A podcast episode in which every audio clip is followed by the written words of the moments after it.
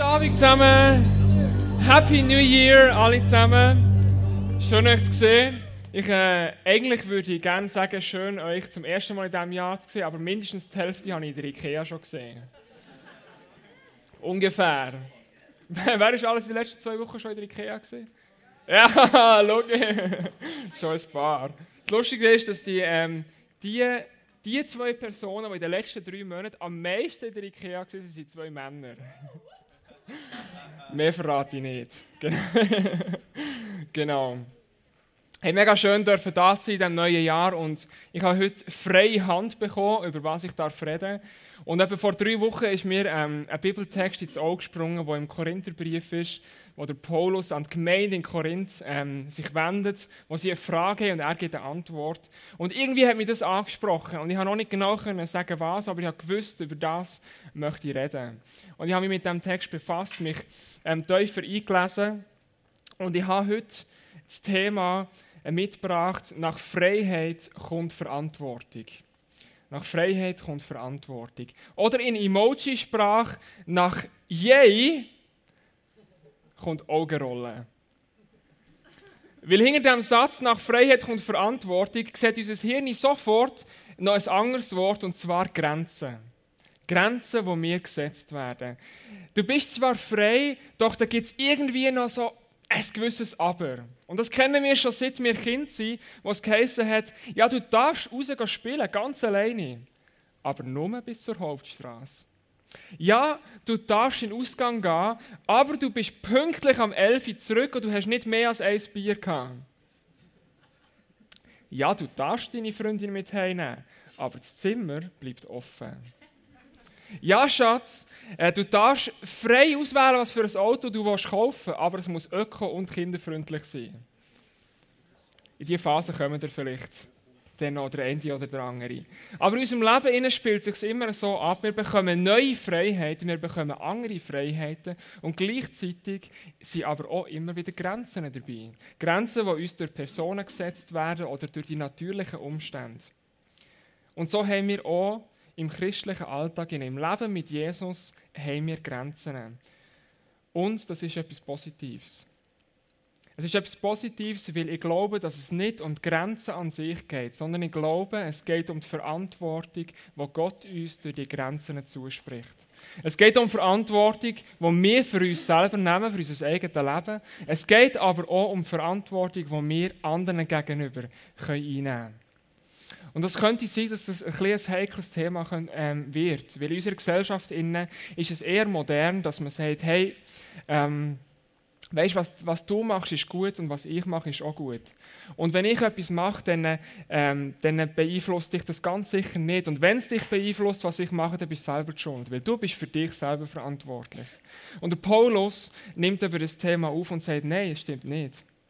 Wenn wir Jesus nachfolgen, dann haben wir auch eine Verantwortung unseren Brüdern und Schwestern gegenüber, unseren Mitchristen.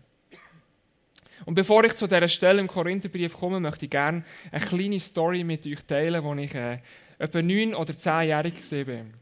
Und wie es so ist, in diesem Alter hat man einige Flausen im Kopf. Und mein Bruder und ich haben uns dann nicht mega gut verstanden. Er ist ein Jahr jünger als ich, wir sind uns oft in den Haaren gelegen. Aber wenn es darum ist, einen Blödsinn zu machen, dann sind wir beide dabei gewesen.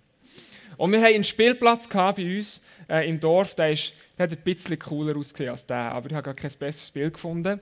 Äh, es hat ein riesiges Klettergerüst und wir konnten umtoben auf dem, wir konnten Fangis spielen, auf das Dach raufklettern, abspringen, einen Haufen Lärm machen.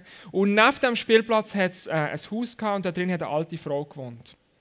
Und die alte Frau, die ist wirklich alt gesehen und die hat schon dort gewohnt, bevor es den Spielplatz gegeben hat. Und der Spielplatz ist ihr ein riesen Dorn im Auge gesehen. Und vor allem Kinder, sie hat Kinder angefangen zu hassen, die dort gespielt haben, weil sie einfach den Lärm nicht ausgehalten hat, der jeden Tag dort war. Und es ist schon fast ein, ein Sport geworden, um sie ähm, so äh, grantig zu machen, dass sie das Fenster aufreißt und rausruft und uns beschimpft. Und eines Tages ist eine neue Situation gesehen. Sie hat normalerweise die Fensterläden ganz zu gehabt, hat sich verbarrikadiert, aber an diesem Tag sind die offen gewesen und sogar ein Fenster ist offen gesehen. Und wir haben so überlegt, ja, was kann man mit dieser neuen Situation machen? Wir haben äh, nebendran einen, einen Blumen, Zwetschgenbaum gesehen. Es hat ein paar am Boden gelegen, ein paar Zwetschgen am Boden, offenes Fenster. Wir haben kurzerhand Spiele äh, erfunden, wer trifft, hat gewonnen. Ganz einfache Regeln. Ähm, und es ist, hat mega Spass gemacht für ein Moment. Und dann ist der finale Schuss gekommen, mein Bruder hat in das Fenster getroffen. Und noch bevor das Geschrei losgegangen ist von dieser Frau, die wir erwartet haben, ist ihr Nachbar dahergerannt gekommen. Mit einem hochroten Kopf, wie ein Dampfwald, ist er dahergekommen. Und er hat uns in den Mangel reingenommen, weil sie gelähmt von Schreck. Ähm, und dann ist es nicht lang gegangen, bis natürlich die Eltern daheim ein Telefon bekommen haben. Und was dann gekommen ist, ähm, könnt ihr euch etwa ausmalen. Der Punkt ist, ich habe auch viel vergeben in diesem Moment. Ich war wirklich äh, äh, nicht ganz der Schlauste. Gewesen.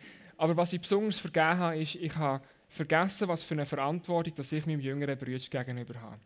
Mein jüngerer Bruder, der hätte alles mitgemacht, was ich gemacht habe. Der hätte jeden Mist mitgemacht. Hat er auch meistens. Wenn ich vorausgegangen bin, habe ich gewusst, ich habe einen, der hinten reinkommt. Und dann ist es nur halb so schlimm.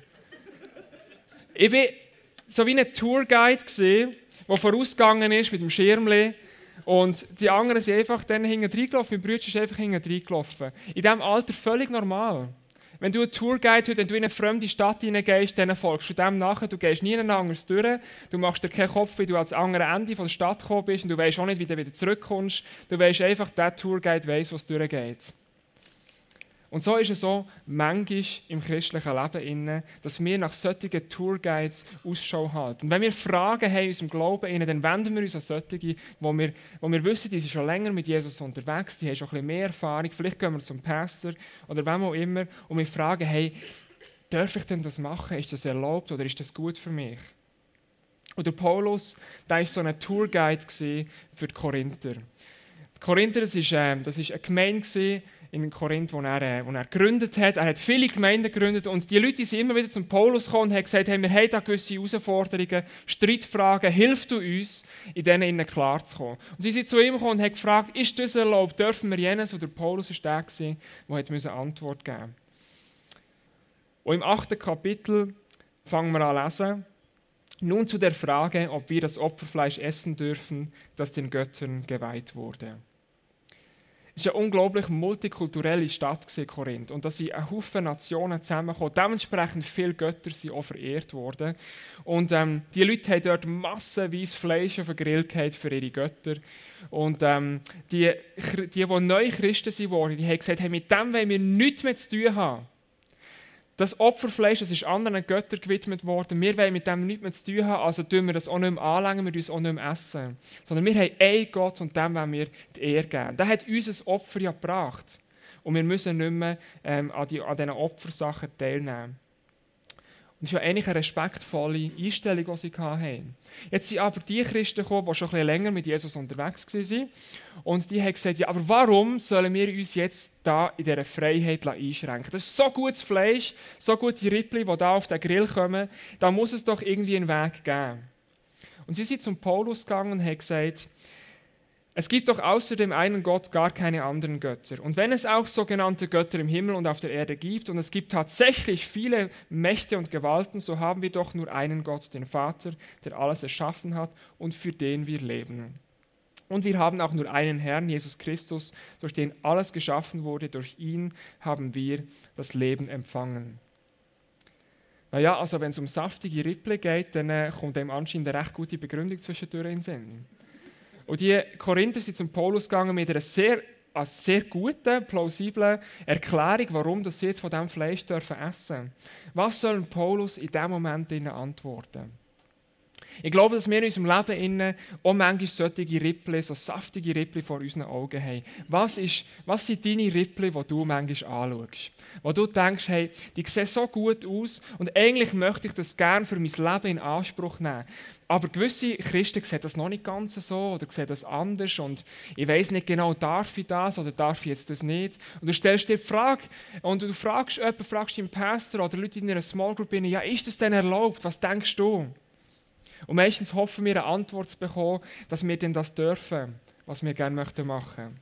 Oder vielleicht finden wir sogar so eine gute Begründung, wie sie beim Paulus eine gefunden haben.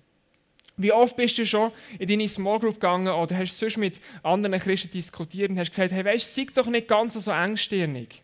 Jesus ist ja schließlich auch ähm, ein bisschen locker gesehen. Er hat ja schließlich auch dafür gesorgt, äh, dass die Leute auf der Party haben können weiter saufen, wo er Wasser zu Wein gemacht hat. Also muss er ja auch ein gewisses Stück weit Spaß verstanden haben. Warum sollte ich mich da einschränken? Oder vielleicht denkst du, ja, weißt, wenn solche, die neu im Glauben sind, ein bisschen auf die Bremse drücken, das ist absolut gut. Weil die haben ja vorher so ein ausschweifendes Leben gehabt, da muss man mal ein bisschen zurücktreten und es ist gut, wenn man dort mal ein bisschen bremst und so. Aber ich, ich bin ja schon länger mit Jesus unterwegs. Und wir und ich und Jesus, wir sind gute Buddies, wir, äh, wir verstehen uns gut und so. Und er gibt mir ein bisschen mehr Freiheiten.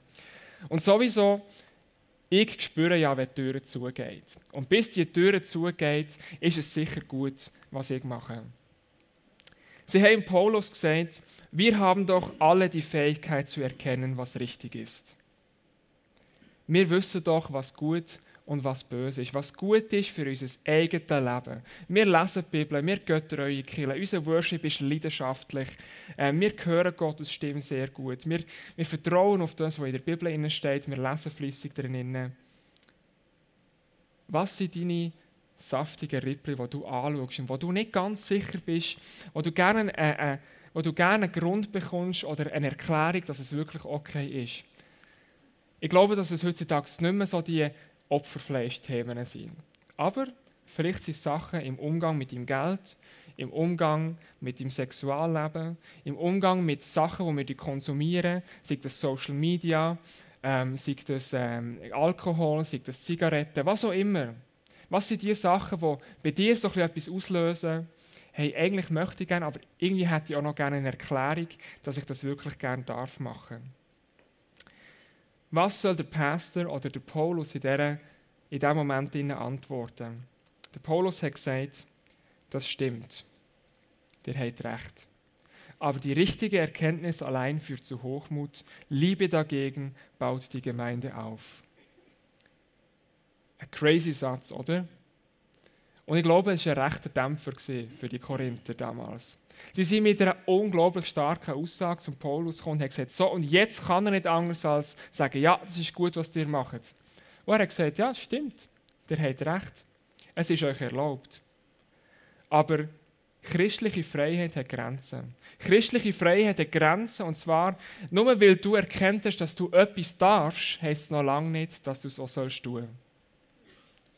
Nur weil du erkennt hast, dass du etwas darfst, heißt es noch lange nicht, dass du es auch sollst tun. Warum? Aus einem ganz einfachen Grund. Weil, weil Gott sagt, hey, schau, wenn du nur für dich schaust, was für dich gut ist, dass, dass dein Ego befriedigt ist, dass du von Gott eine Erklärung bekommst, dass du etwas darfst machen, dann hast du nebenbei deine ganze Familie vielleicht noch vergessen.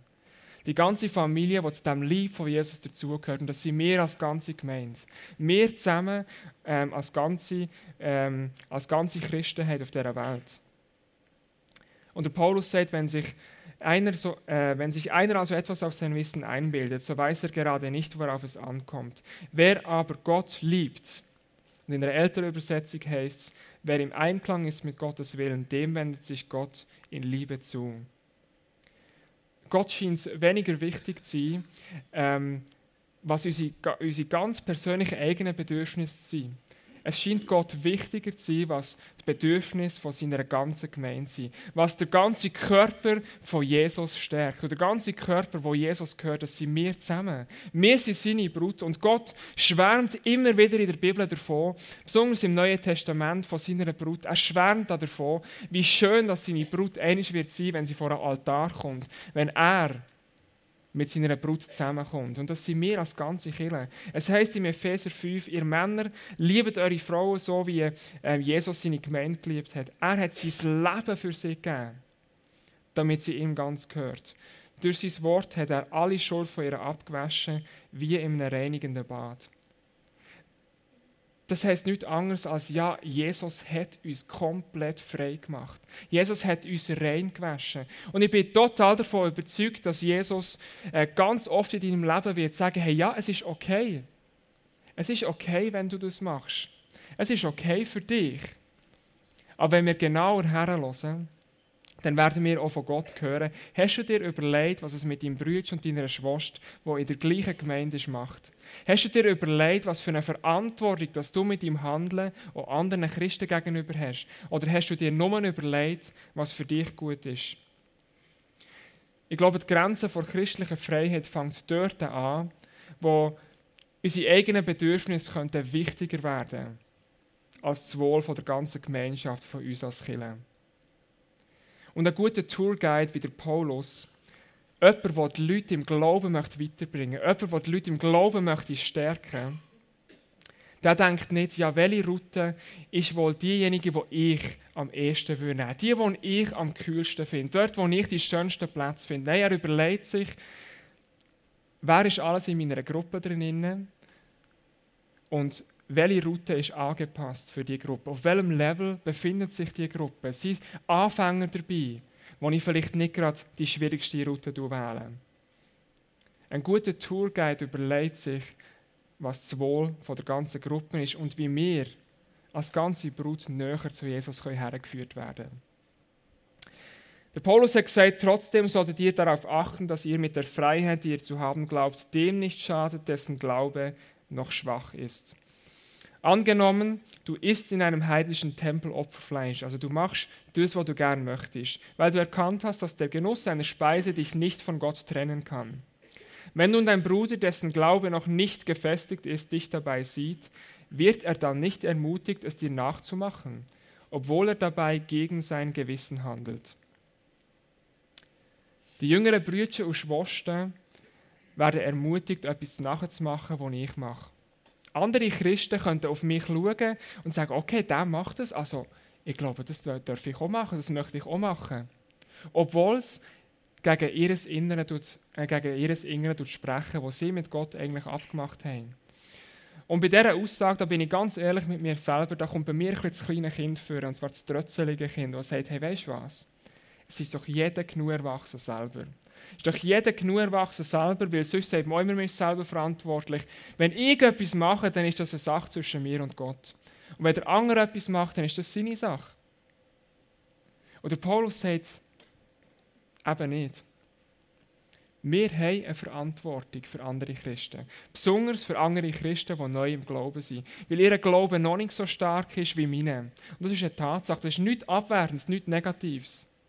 Aber sie sind im Glauben noch nicht so lange unterwegs wie andere. Sie sind im Glauben vielleicht noch Babys und, oder, oder Kinder, die manchmal noch Flausen im Kopf haben. Und sie schauen auf uns, wie das wir unser Leben führen. Und Paulus diskutiert gar nicht lange mit ihnen und sagt, und so würde an deiner durchaus richtigen Erkenntnis dein im Glaube schwacher Bruder zugrunde gehen, für den doch Christus gestorben ist.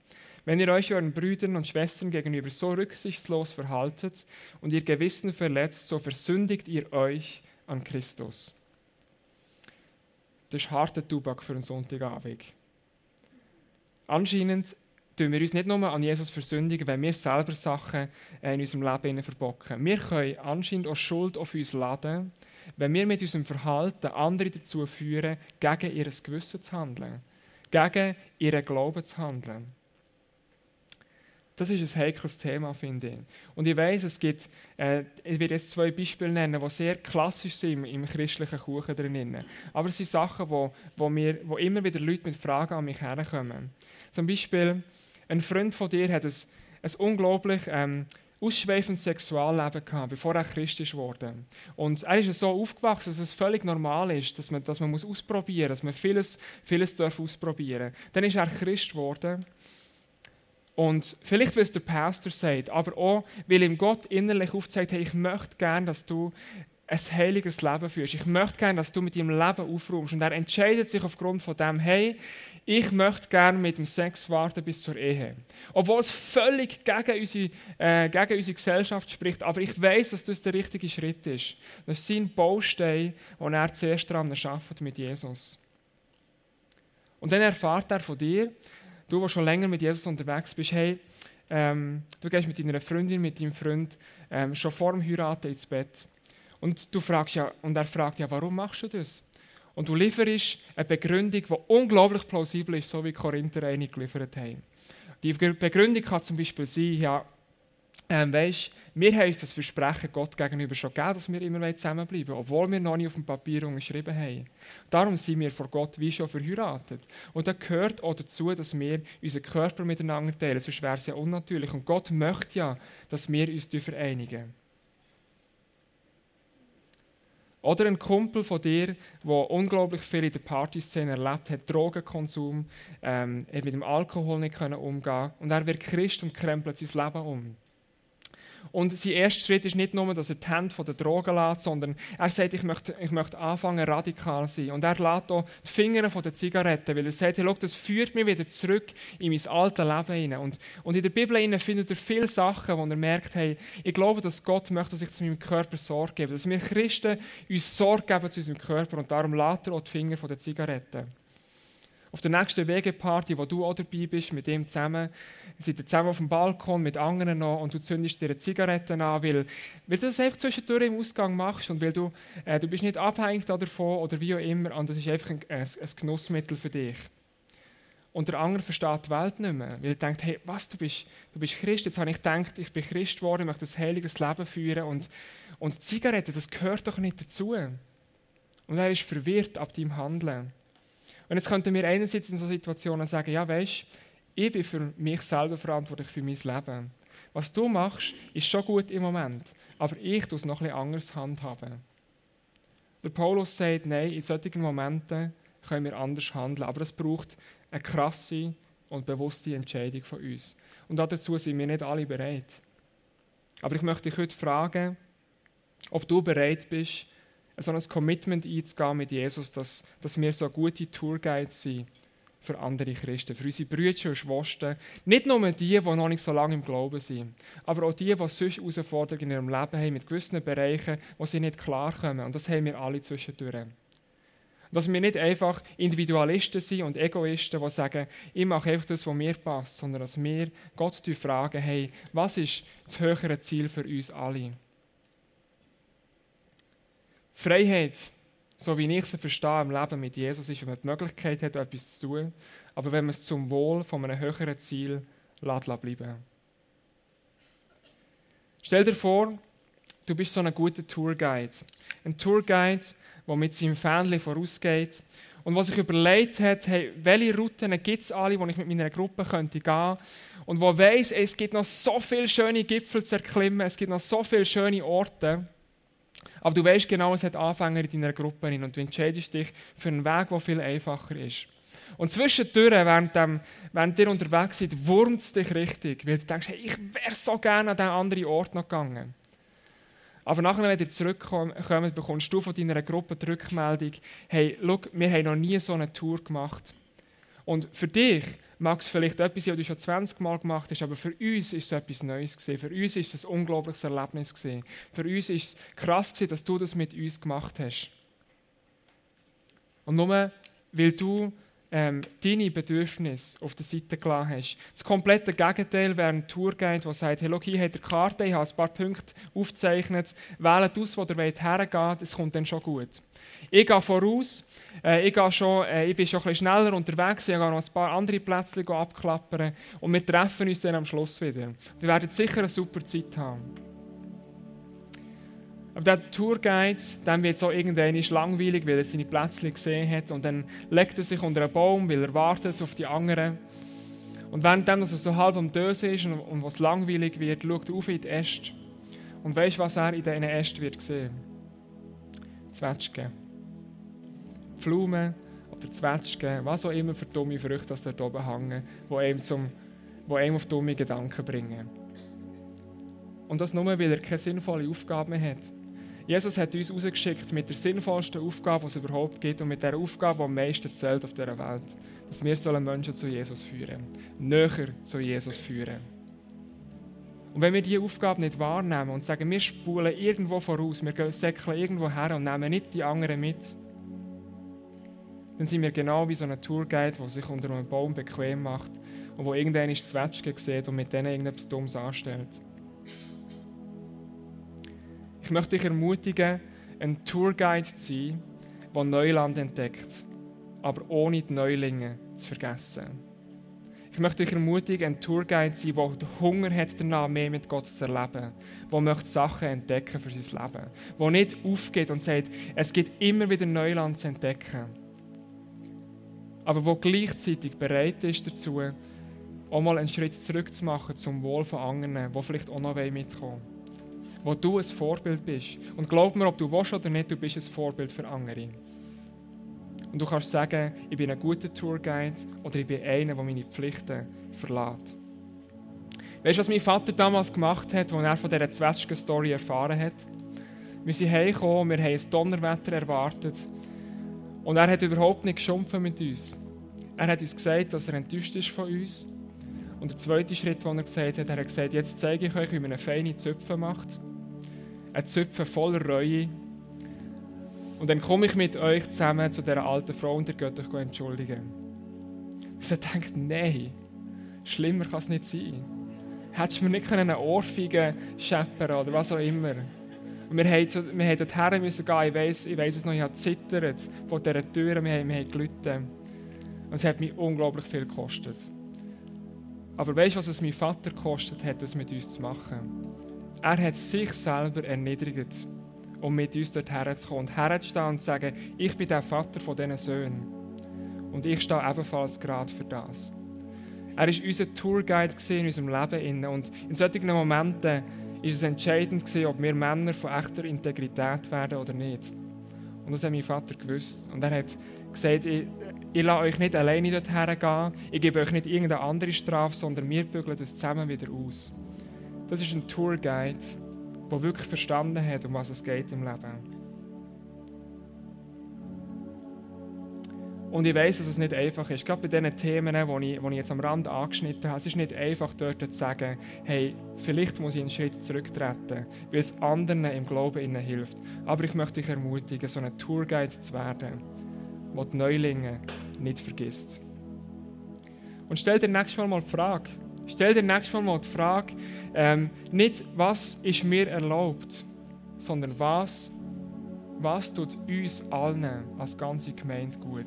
Was tut meinem Freund gut, der mit mir zusammen im Glauben unterwegs ist? Was tut demjenigen gut, der mit mir in Small Group ist und mit so einem Thema zu kämpfen hat? Wie könnte ich ihn ermutigen?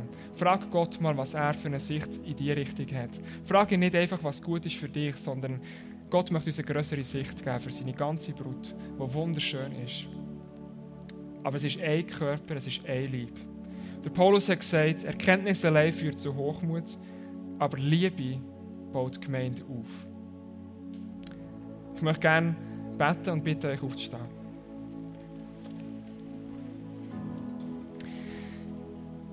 Jesus, ich weiß, dass ähm, so ein Thema unglaublich viel kann auslösen kann, gerade so zum Start des Jahres, wo man vielleicht denkt, jetzt kommt eine happy, clappy Message oder was auch immer. Und Jesus, ich weiß aber auch, dass es ein Thema ist, wo, wo du uns möchtest herausfordern als Killer. Weil eine Killer verliert dann, wenn wir zu Individualisten werden. Aber eine Killer gewinnt dann, wenn wir uns als Family sehen. Als Family, wo wir den anderen wertschätzen, wo wir den anderen manchmal höher sehen, als wir uns selber sehen und wo wir bereit sind, manchmal Schritte zurückzutreten. Und nicht uns zu fragen, was ist einfach für mich gut, sondern das große Ganze anfangen zu sehen. Und Vater, ich bitte dich, dass du mit deinem Heiligen Geist uns so eine Sicht für das Ganze gibst. Mal du uns ein Bild davon, wie du deine Brut möchtest sehen, wie du uns als Gemeinschaft möchtest sehen, wie wir unterwegs sind.